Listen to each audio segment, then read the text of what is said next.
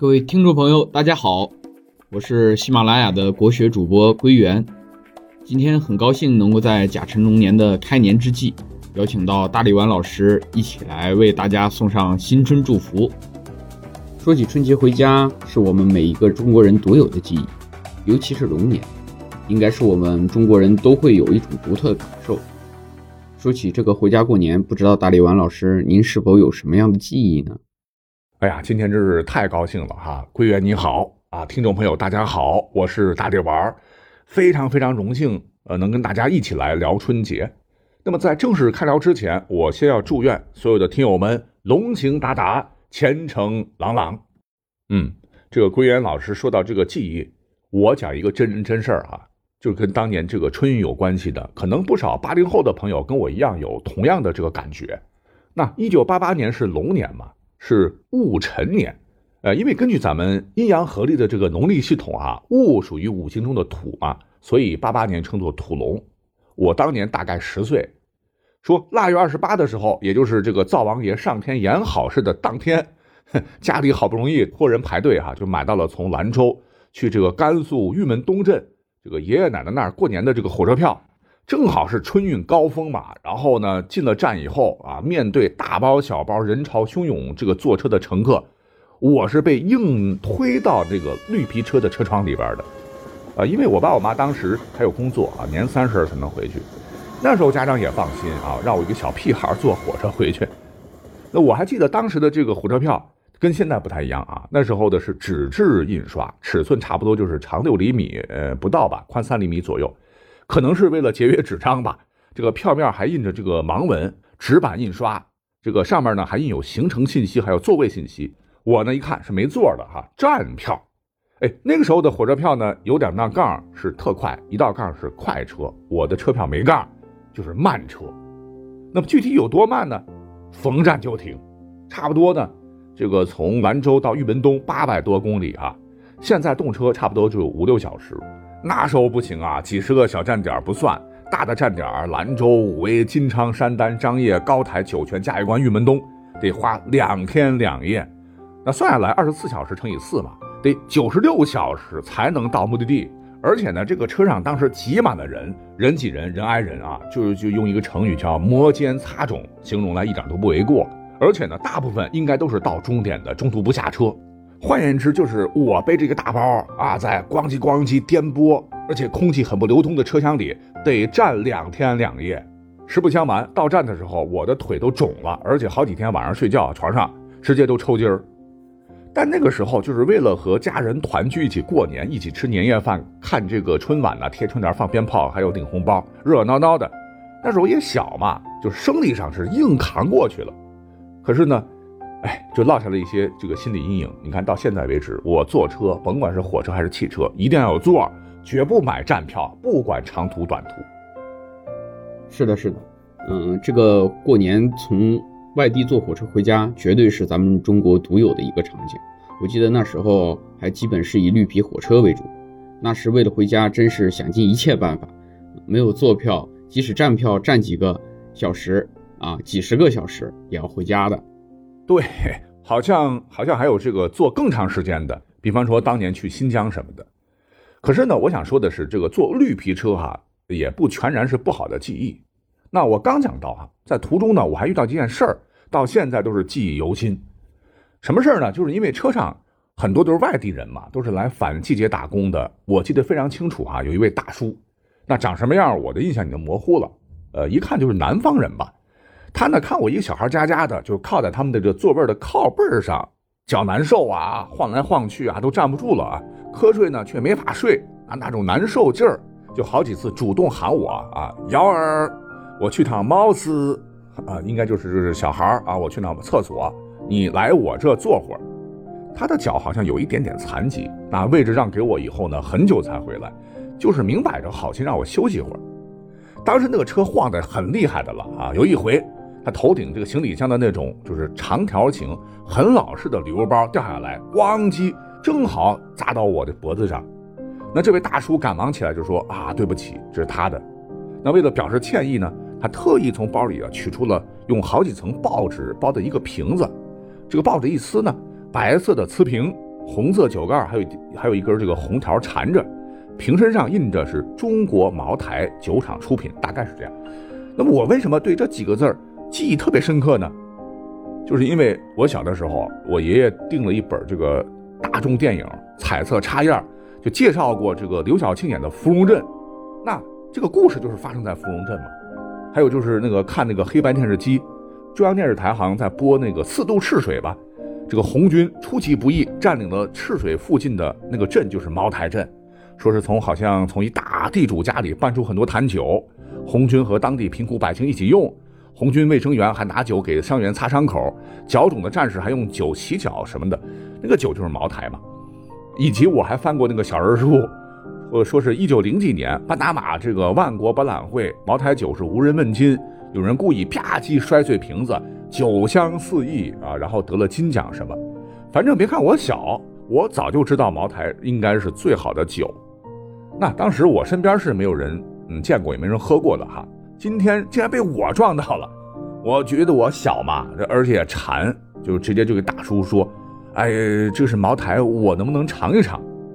那这个大叔呢，一看我认识茅台，他蛮吃惊的，当然也很高兴了啊，就就真的拧开盖呢，给我倒了一瓶盖啊，有点淡黄色，那是我一生当中第一次喝酒。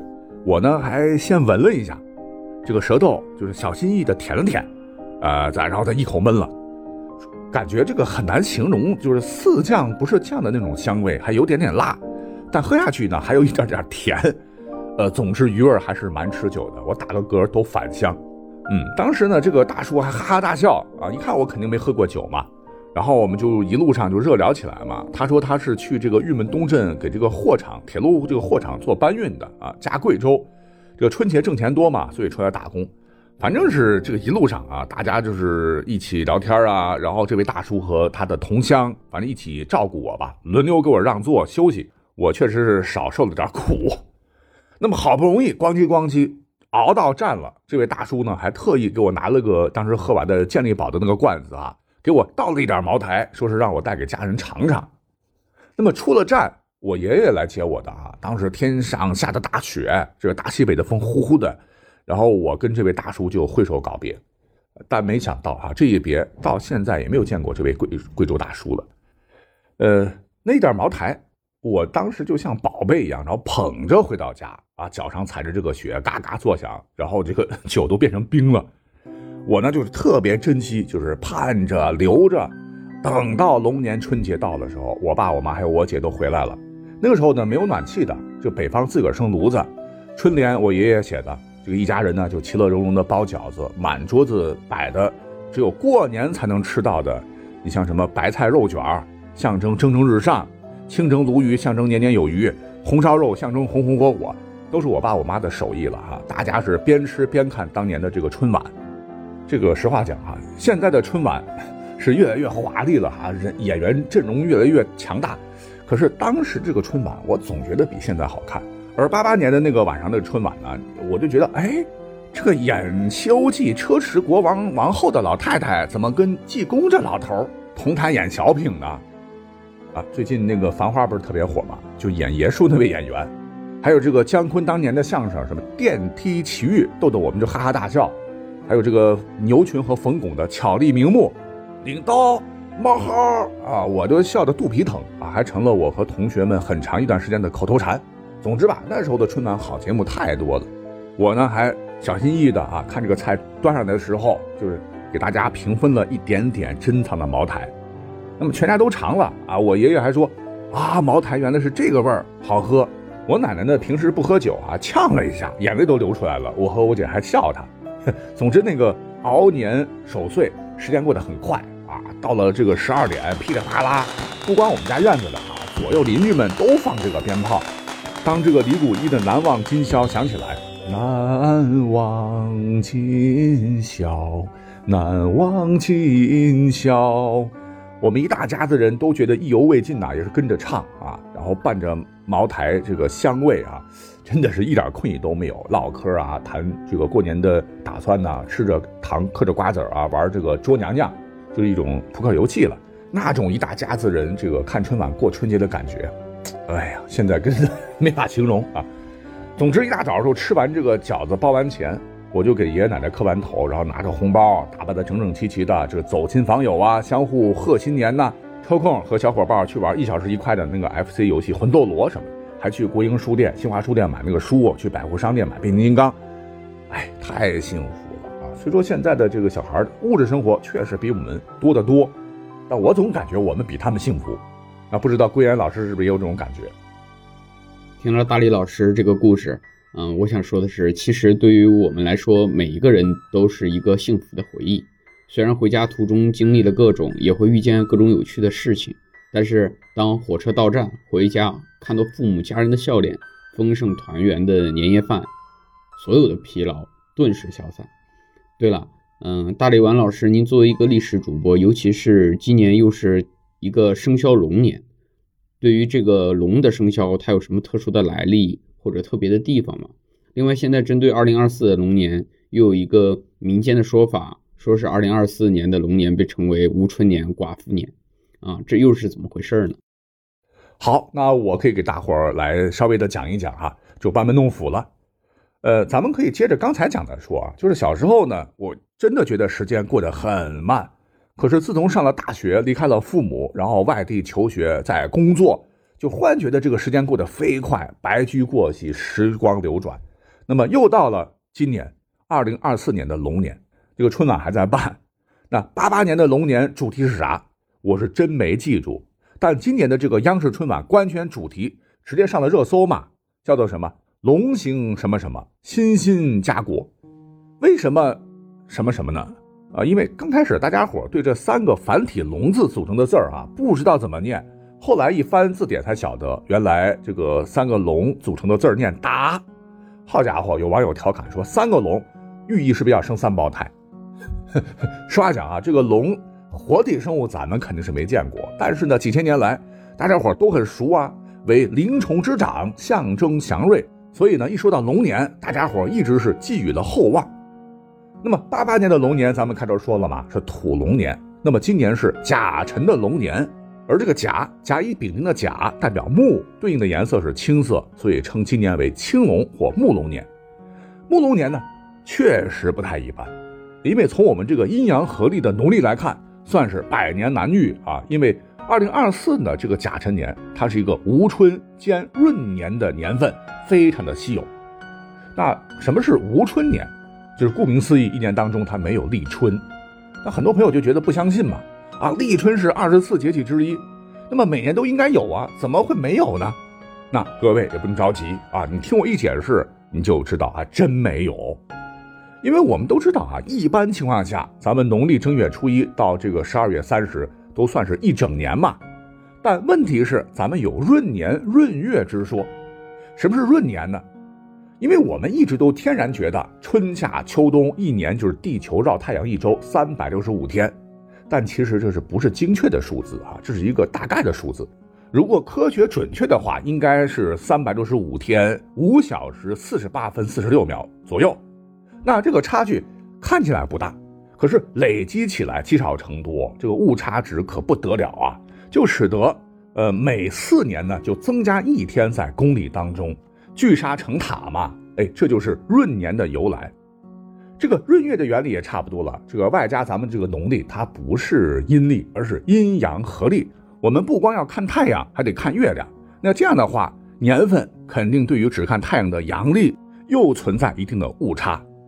那为了弥平这个误差，让农历的岁首保持在冬末春初，那咱们农历就采用了十九年加七个闰月的办法。那如此一来，农历的春节便总能在冬末春初就做了一个平衡。可是这样的话，每十九年就会有七个闰月，不到三年就会有一年是闰月年。那咱们呢也会把一年当中多出的这一天加到公历的二月，就是平均二月是二十八天，闰年是二月二十九天。可是长时间的累积，我们会发现哈，在万年历上，二零二四年的这个立春节气。是公元二零二四年二月四日，但却是我们农历的二零二三年的十二月廿五日。这么一推算，二零二五年的立春节气是在农历的正月初六。也就是说，从二零二四年大年初一开始到二零二五年正月初一这中间没有立春节气，呃，这也是为了避免日历与天文时间的严重偏离不得已的结果。那讲到这儿，如果说您觉得还有点糊涂，哎，没关系，您只需要记住哈，在青龙年这一个闰年区间，确实没有立春即可。那这样的次数，历史上看确实不多。外加呢，这个甲辰年是六十年一轮回嘛，这个无春兼闰月是少之又少，故而称为百年难遇。不过，虽说呢，这个甲辰青龙年是一个非常吉祥的年份，可是由于无春，在民间我也听说过这样的说法哈，认为。无春年那就是寡妇年，不适合结婚，云云。那可能觉得这个立春是万物生长之始嘛，就就跟结婚、生儿育女、繁育后代有点像啊，就认为不吉利。不过呢，大力丸和归元在节目当中，在这里也是正式告诉大家伙啊，这个传统民俗我们了解一下就行了。科学道理刚讲的也很简单嘛，无春年是由中国传统历法中的阴历、阳历和农历之间的差异所导致的。跟这个结婚不幸福还是幸福，真的是没半毛钱关系啊！那夫妻双方的这个相互理解和支持才是最重要的。所以呢，这个无春日啊，结婚不吉利，完全是谬误。诸位该生娃生娃，该结婚结婚啊，千万不要过度联想。那今年又是龙年，实话讲，我确实感慨万千。那么，一九八八年的龙年到了今年的龙年，算算二十六年，歘，就这么一下子过去了啊！我现在已经是四十多岁了，年味儿。确实是有一些变化，比方说绿皮车少了，动车飞机回家很快了，但总感觉好像越来越少的人会看完整个春晚，越来越少的地方允许在这个一定区域内燃放烟花爆竹，手机呀、WiFi 啊，天天大鱼大肉啊，好像这个生活质量提高了啊。可是春节除了玩手机就是玩手机，真真是有点无聊。但，无论怎么说吧，我觉得初一到初五的大拜年，相互恭贺欣喜。不管是短信还是微信，还是亲朋好友之间的聚会，这应该是让我们这个体会到有年味儿、凝聚亲情的民俗。时代在变，但千万我们不能丢啊！就好像很多这个流传千古的这个诗词，我们千万要记住，像“千门万户曈曈日，总把新符换旧符”，什么“爆竹声中一岁除，春风送暖入屠苏”等等，就充满着我们对家的爱，对于新年的憧憬。这应该是咱们中国人永远不变的情愫。好，由于呢咱们是历史节目了，我是历史主播嘛，那桂圆，咱们一起可以考考大家啊。那刚才我说的这个诗，这个爆竹声中一岁除，春风送暖入屠苏，大家伙知道这个屠苏是什么东西吗？桂圆兄，我猜哈，可能很多人会说是某电视剧或游戏里的男主角的名字。其实不对哈，屠苏呢乃是一种正月初一古人饮用的药酒，所以有这个历史传承。无酒不成席，不管是现代人还是古人，这个亲朋欢聚、登门道贺、喜气洋洋，那肯定少不了酒来助兴。你就像刚才提到的，我回忆的八八年那个龙年，和家里人一同分享的茅台，至今就让我记忆犹新嘛。时不时回忆起来，这个酒香加上亲情依旧浓郁。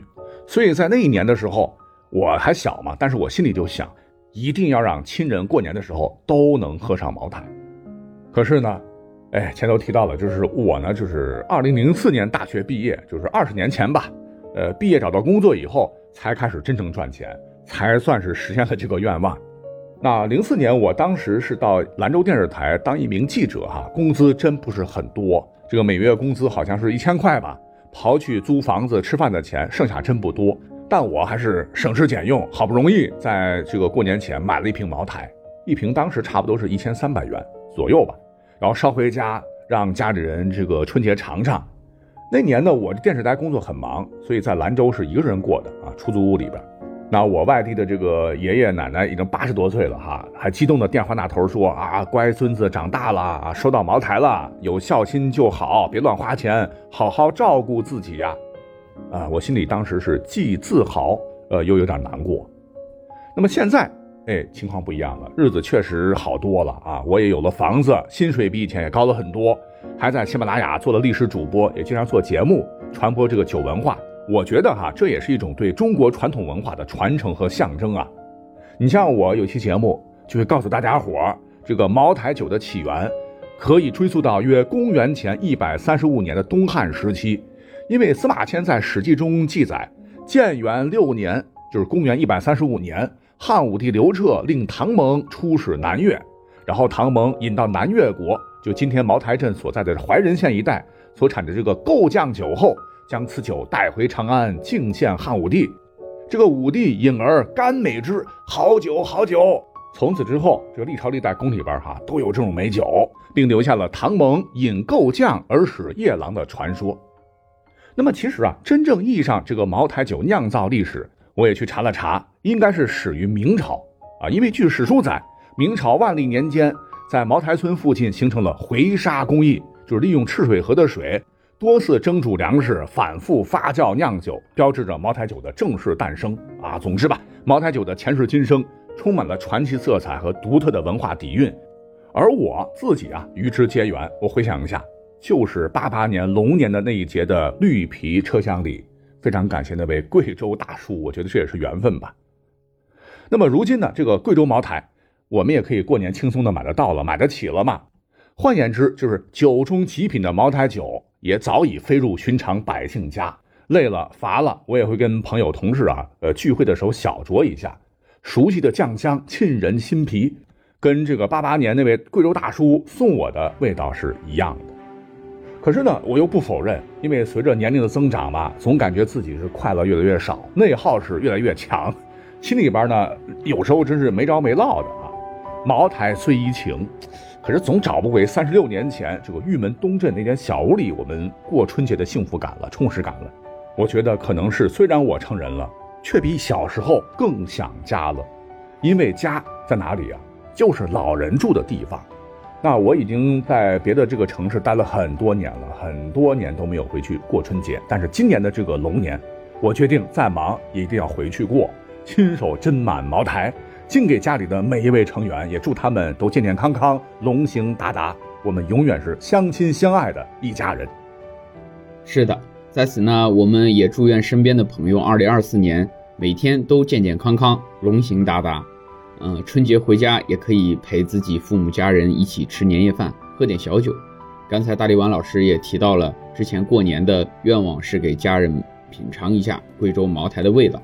说起这个贵州茅台，他们即将于二月三日会在喜马拉雅上线茅台，请你回家路上免费听的活动。有兴趣的话，大家可以去喜马拉雅搜索茅台看看，并且在二月五日十点到十二点，贵州茅台联合喜马拉雅在上海周边的高帽山服务区、北京周边的马驹桥服务区、广州周边的阳江服务区举办线下快闪活动。要是大家刚好有机会遇上啊，可以参与朋友圈转发活动或者购买茅台，现场还可以抽。春联、油卡、茅台、文创等奖品。好，谢谢归元，我们再会。